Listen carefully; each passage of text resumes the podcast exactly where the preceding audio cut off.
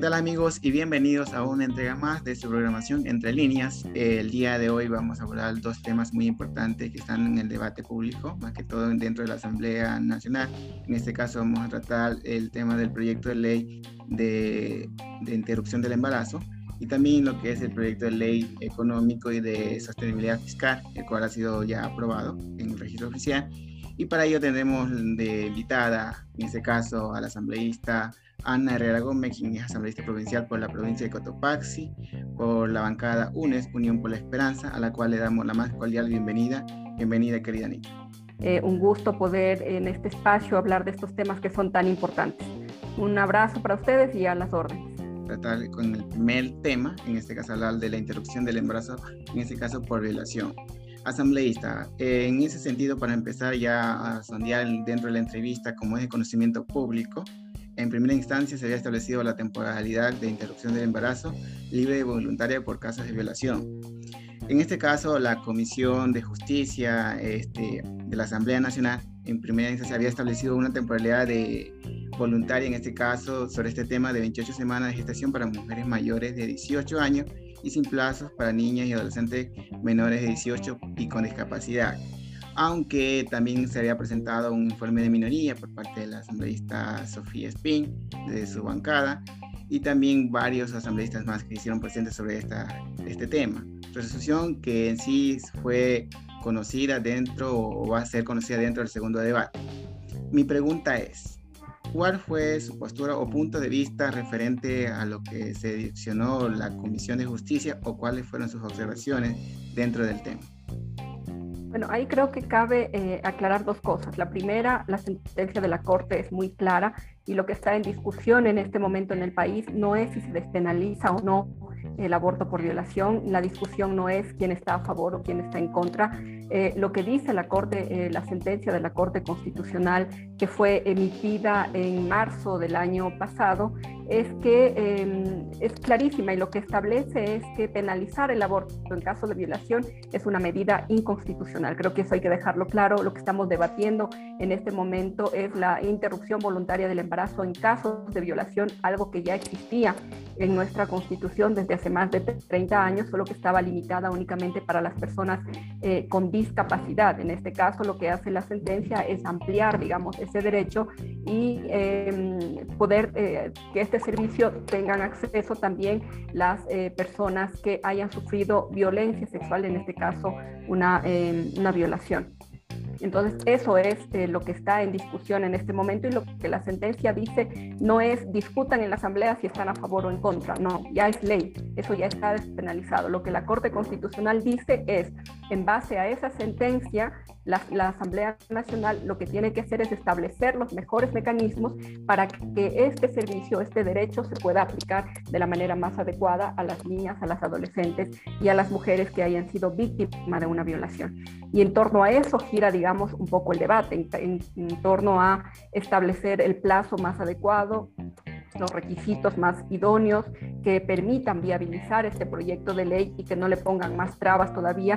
Nosotros en nuestra provincia y en la mayoría de las provincias donde hay sectores rurales, vemos como el acceso a la salud, el acceso a la educación, el acceso a la justicia es muy complicado. No es lo mismo para alguien que vive en el centro de una ciudad que tiene un centro médico o que tiene un centro de administración de justicia que alguien que vive en una comunidad o alguien que vive en, eh, en un barrio muy alejado en los que necesariamente tienen que pasar dos, tres horas para llegar a un centro poblado, no es lo mismo. Entonces, lo que la Corte dice es que eh, este proyecto de ley debe garantizar el acceso y el servicio a estas mujeres.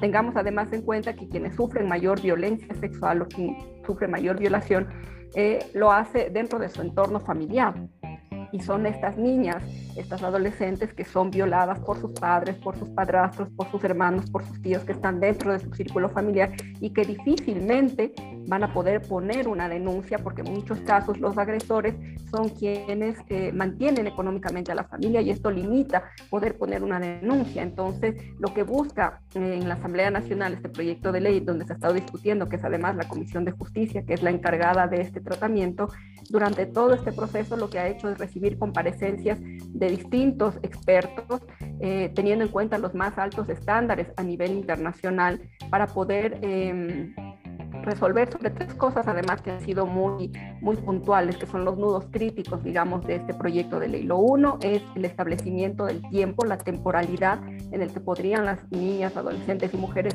acceder a este servicio. Lo otro es eh, los requisitos, donde se estipula eh, la pertinencia o no de poner una denuncia y lo otro era la objeción de conciencia. Todas estas cosas, estos tres nudos críticos, están tratados dentro del proyecto de ley, están tomados en cuenta para el caso de la temporalidad.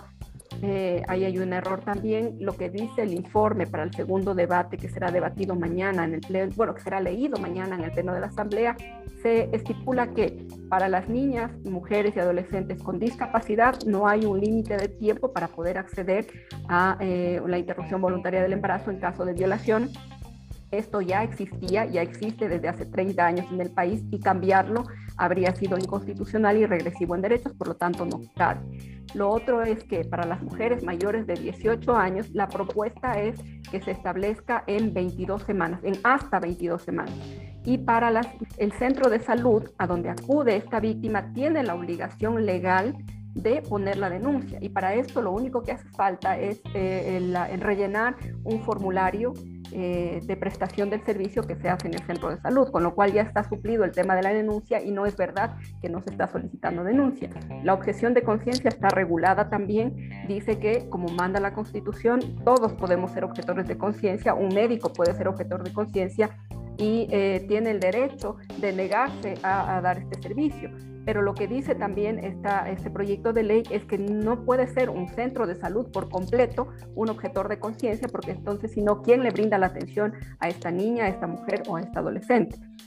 Como digo, hay dos, eh, dos, informes, el de mayoría, que es este que les acabo de mencionar, y existe también un informe de minoría que está em, firmado por el asambleísta Vanegas, respaldado por la asambleísta Sofía Spin y también por el asambleísta Dalton Basigalú.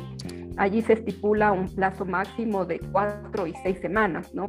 Y a nosotros nos parece, y desde la postura que nosotros hemos defendido, nos parece eh, prácticamente inconcebible que eh, se quieran fijar esos plazos cuando no son realistas a la realidad que eh, tienen las mujeres, sobre todo en el sector rural. Como digo, este es un proyecto, este es un informe, no es que ya sea así como vaya a ir en el pleno de la asamblea, en el debate, se podrán hacer aportes, se podrán hacer sugerencias y eh, una vez que se vaya a votar, entonces sí será lo definitivo. Todo esto es un borrador, por así decirlo, es una propuesta, es un informe que deberá contar con la aprobación en el pleno de la asamblea. Ahí podrían cambiar eh, los tiempos, podrían ser menos semanas, podrían ser más semanas. Esto está todavía en discusión y no es un tema que haya estado cerrado ya.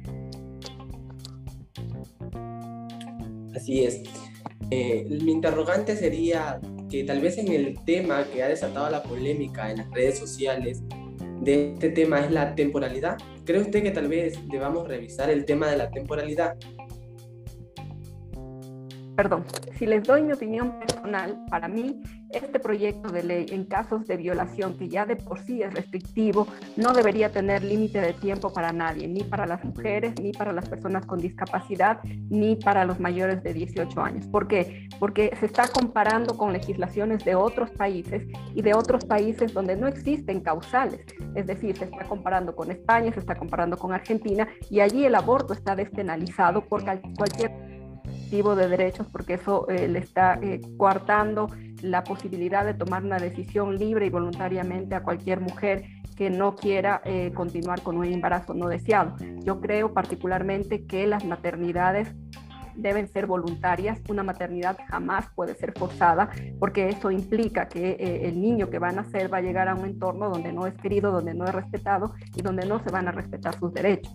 Entonces, partiendo de, de esa postura que es mía personal, de creer que no debería haber un límite de tiempo en ningún caso al ser por violación, Distinto sería si fuese una causal abierta, pero en el caso de eh, interrupción voluntaria del embarazo por violación, para mí, para mí, mi postura es que no debería haber límite de tiempo. Ahora, la discusión no es esa, se ha visto la necesidad de que se puedan estipular em, una, temporalidad en, este sentido. Ahora, la discusión está en cuántas semanas y allí hay varios aspectos, varios, em, no sé, digamos, varios eh, fundamentos médicos que han eh, establecido, digamos, el número eh, de semanas. En un inicio la propuesta era que se establezcan 28 semanas, luego se redujo en, el, al votar el informe para segundo debate y ahora, como digo, está establecido en 22 para mayores de 18 y en 20 para menores. Eso hay que, hay que decidirlo teniendo en cuenta los más altos estándares a nivel nacional, a nivel internacional, teniendo en cuenta la garantía y el respeto de los derechos humanos y, teniendo en cuenta, como digo, que de por sí ya el, el hecho de que una mujer, una niña, un adolescente pase por un acto tan atroz como es una violación, ya restringe eh, varias posibilidades de poder tener acceso real a, este servicio. ¿no? Entonces creo que este proyecto de ley debe de alguna manera facilitar el acceso y garantizar que se pueda hacer en el tiempo oportuno. En las 22 semanas también ahí hay una, una, confusión. Muchos creen que a las 22 semanas debe acceder a la interrupción. No, es hasta las 22 semanas, es decir, para darles la posibilidad de, pero muchas niñas, muchas mujeres a las 4, a las 5 semanas ya se dan cuenta o ya saben que eh, están embarazadas después de haber sufrido una violación. Entonces, poner hasta las 22 semanas es darles precisamente la posibilidad a estos casos excepcionales que, como les digo, de niñas de 8, 9, 10 años que ni siquiera han tenido su primer periodo y que ni siquiera saben que están embarazadas y solo se dan cuenta cuando su, eh, cuando su estómago, su barriga empieza a crecer y ya han pasado bastantes semanas, ¿no? Entonces, es teniendo en cuenta todos estos estándares. Buenos días, asambleísta. Eh, mi pregunta es, ¿por qué no enfocarse al, al, al, agresor? Es decir, ¿por qué no endurecer las penas hacia, hacia ellos, sancionar con todo el peso de la ley?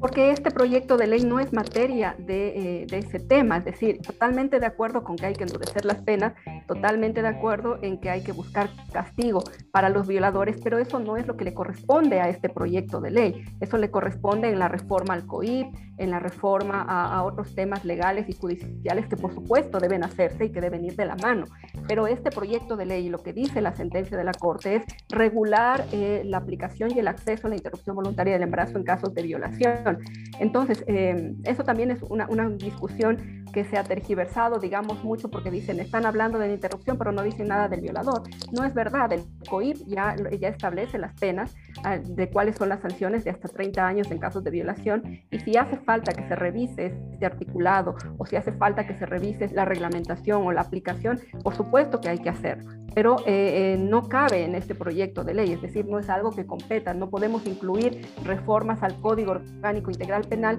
en un proyecto de ley que tiene que ver con la interrupción voluntaria del embarazo, que debe hacerse, claro, por supuesto debe hacerse, y en eso estamos trabajando para trabajar de una manera más transversal, más completa, más integral de lo que sea la defensa, porque entonces también diríamos porque este proyecto de ley no dice nada de la prevención en salud, porque no dice nada de la educación sexual en las escuelas, en los colegios, eh, porque no se dice nada de eh, poder eh, dotar, digamos, por lo menos de la información para que las niñas y las adolescentes puedan acceder a, a, métodos anticonceptivos, por ejemplo, porque son cosas integrales que se complementan, pero que no necesariamente deben ser discutidas en este proyecto de ley que tiene una temática específica. Insisto, totalmente de acuerdo en que hay que endurecer las penas, en que hay que castigar al, al agresor, en que hay que castigar al violador, pero eso debe hacerse en el contexto en el que corresponde. Estimada Anita, en este caso mi otra interrogante sería, por ejemplo, que ¿no le parece a usted que también dentro de estas situaciones hace falta una política pública, en este caso para hacer el acompañamiento y control de, eh, necesario de todas las mujeres que hayan sido víctimas de violación? Es decir, creo que el Estado debería tomar nota o tomar en cuenta este tema eh, para poder asistir a las mujeres que hayan sido víctimas de violación. Parece que a lo mejor esta parte como que está faltando dentro del país. Totalmente de acuerdo, Joel. Este debe ser un tema que debe ser abordado de manera integral y que le corresponde al Estado porque eh, no se está hablando nada y no se está diciendo nada de la responsabilidad que tiene el Estado en todo esto, ¿no? Entonces, muchos dicen, no, hay que proteger a la, víctima, pero ¿quién determina quién es la víctima? Para mí la víctima es esa niña de 8 años que fue violada y que quedó embarazada. Entonces, eh, lo que sí creo es que hay una responsabilidad enorme por parte del Estado que debe ser em, sobre, solventada, digamos, de esta manera. Eh, lo que también quiero y creo que hay que dejar en claro es que este proyecto de ley no obliga a nadie a interrumpir su embarazo, no obliga a nadie a abortar, le da la posibilidad a las mujeres de elegir cuál es la mejor decisión. Y ahí el rol del Estado por una parte, si la mujer decide continuar con ese embarazo, el Estado debe también garantizarle los mecanismos necesarios para que pueda continuar de manera oportuna, de manera sana, de manera eh, cuidada y de poder garantizarle que una vez tenga a su hijo, pueda también garantizarle los mejores cuidados. De igual manera, si esta mujer decide no continuar, el Estado también debe poder brindarle las opciones para que eh, no continúe con ese embarazo y esta niña, esta mujer pueda continuar con su plan de vida. Entonces, eh, por eso decía que la responsabilidad que tiene el Estado es enorme y no puede lavarse las manos y dejar eh, el trabajo o, digamos, a, a las organizaciones de la sociedad civil o actores a los que no les corresponde la reglamentación de esto. El Estado debe garantizar, insisto, el acceso a justicia, el acceso a educación, el acceso a salud, absolutamente a todos y, brindarles las mayores posibilidades y las mayores oportunidades para poder eh, garantizar que sus derechos se respeten. Muy bien, asambleísta, pasando a otro tema, me gustaría eh, saber y que nos hable acerca de la ley para el desarrollo económico y sostenible fiscal tras la pandemia del COVID-19. Pregunto, ¿Cuáles son los beneficios de esta ley? Creo que ninguno entendemos cuál es el beneficio de esta ley. Nosotros lo dijimos siempre desde el inicio que esta ley está pensada para afectar al bolsillo de la clase media y de la clase trabajadora del país, que a los únicos que beneficia son a, los grandes grupos empresariales, a los grandes grupos de poder. Eh, para empezar, es un proyecto de ley que no debió pasar, que fue, em, eh, que fue em, publicado por el Ministerio de la Ley, por el registro oficial, de forma inconstitucional. Por eso este proyecto de ley tiene demandas de inconstitucionalidad que nosotros presentamos en la Corte, tiene también eh, pedidos Em, de eliminación, de, derogación de este proyecto de ley que están siendo analizados en este momento. Nosotros decíamos siempre que eh, la carga fiscal va a caer sobre la gente, nos vendieron la historia de que se eliminaba el RICE, que era esta contribución del 2% de las ventas anticipadas que se hacían a los microempresarios, pero lo, único que hicieron es cambiarle el nombre, ¿no? porque ahora dejó de llamarse RICE, pero se, llama RINPE. Y eh, otra cosa en la que no estamos de acuerdo y que no beneficia para nada es que el, costo, digamos, o el monto de las deducciones que hace una familia eh, respecto de los gastos para la declaración de la renta, antes era mucho mayor, ahora solo es a 5 mil, hasta 5 mil dólares. Entonces yo digo, una familia no es lo mismo, una familia o un joven que eh, puede cobrar dos mil dólares más, en toda la pandemia han podido de alguna manera eh, cuidar su trabajo y conservar su trabajo y ahora son a ellos a los que han mantenido de alguna manera la economía en el país durante estos tiempos de pandemia, a quienes les cargamos la, más carga fiscal y a quienes les toca pagar más eh, impuestos, ¿no? Entonces, nosotros desde la Asamblea Nacional lo que seguiremos es pudiendo, pudiendo de alguna manera incentivar cualquier acción que nos pueda permitir deslegitimar o eh, derogar en la medida de lo posible este proyecto de ley que desde luego no beneficia absolutamente a nadie y que tampoco contribuye a la reactivación económica, que se supone esa era eh, la intención, ¿no? de promover la sostenibilidad de las finanzas públicas, el reordenamiento del sistema tributario, fiscal ecuatoriano y la seguridad, y la seguridad jurídica para la reactivación económica, después de haber afrontado la pandemia del COVID, pero esto no, ha, eh, no es en realidad lo que ha ocurrido, ¿no? no es el resultado que hemos visto, sino todo lo contrario. Ahora, en enero, cuando haya que hacer la previsión de los gastos, cuando las familias se están dando cuenta eh, de, cómo va a impactar negativamente este, este proyecto de ley. Eh, perfecto, estimada Anita. Y también como para entrar en otro tema, también queremos saber acerca de su postura, acerca de la posible venta del Banco del Pacífico, que es un tema que es de conocimiento público. ¿Cuál es la, ha sido la postura de la bancada UNES en este tema y todo lo referente en ese sentido? Nosotros hemos rechazado como bancada desde el inicio la pretensión de la privatización de estos activos fijos que son públicos y que son además quienes mayores ingresos generan al Estado. ¿no? Eh, si es verdad que no resulta rentable, ¿por qué hay tanto interés de la banca privada de adquirir el Banco del Pacífico y de hacerlo además de manera en la que eh, nadie pueda enterarse de cuáles son las condiciones? Solo en nuestra provincia, en Cotopaxi, eh, ustedes ven que la mayoría de quienes trabajan en el sector del agro eh, tenían, digamos, cuentas en el Banco del Pacífico porque eso les permitía trabajar de mejor manera. Y ahora han cerrado varias sucursales. Nuestra preocupación es que... Em, y lo que hemos pedido y en lo que yo también lo he hecho es solicitar que se levante el sigilo bancario respecto de la venta del Banco del Pacífico. ¿Y por qué esto es importante? Porque con el sigilo lo que nos dicen es que en 15 años no, el país no puede saber cuáles son las condiciones de venta del Banco del Pacífico, ni podemos saber a quién se ha vendido, ni bajo qué condiciones.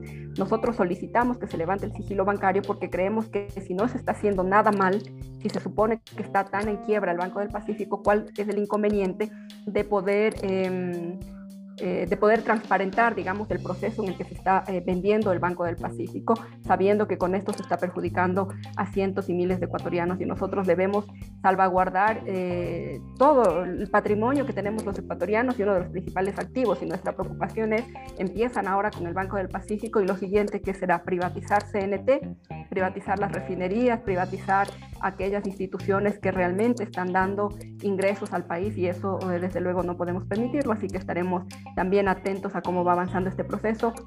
En la Asamblea hay pendiente un cambio del orden del día para pedir la comparecencia también de las autoridades que eh, nos permitan eh, clarificar todo este proceso. por aceptar nuestra invitación, estimada Anita. En este caso estamos llegando a la parte final de esta programación.